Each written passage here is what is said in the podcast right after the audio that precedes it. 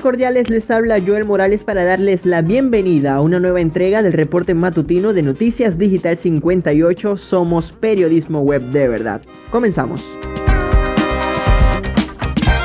Repasamos el acontecer informativo nacional, iniciamos en materia de COVID-19. Venezuela contabilizó 426 contagios en las últimas 24 horas. 425 casos son de transmisión comunitaria, mientras que se registró uno procedente del extranjero. De esta forma, el país alcanzó los 137.871 infectados desde que inició la pandemia. Lamentablemente fallecieron tres venezolanos a causa de la enfermedad, para sumar un total de 1.334 muertes. Caracas fue la entidad más afectada con 128 casos, seguido por Miranda con 88 y Lara con 81.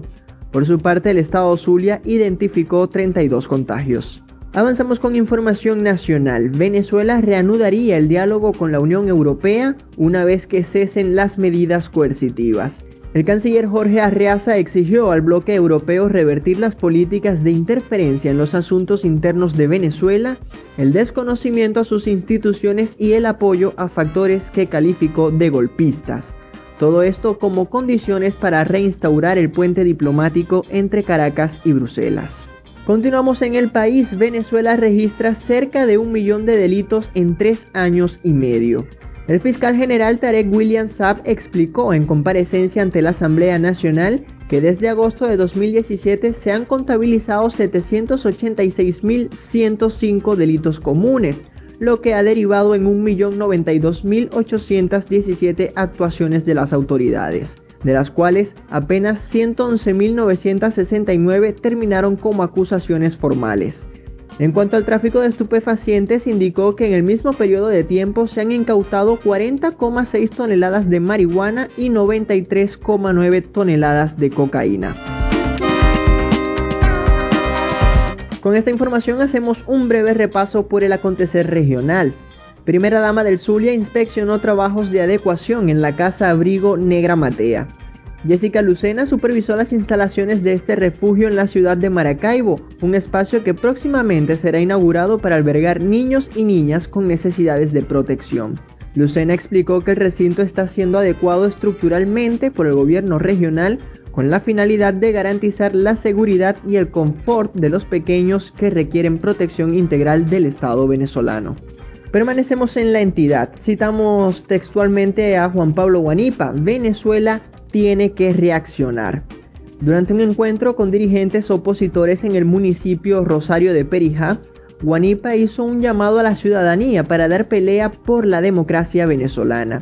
El dirigente de Primero Justicia acusó al gobierno de Nicolás Maduro de vulnerar la calidad de vida de la ciudadanía y aprovechó la oportunidad para pedirle a los venezolanos que no se conformen ante esta situación.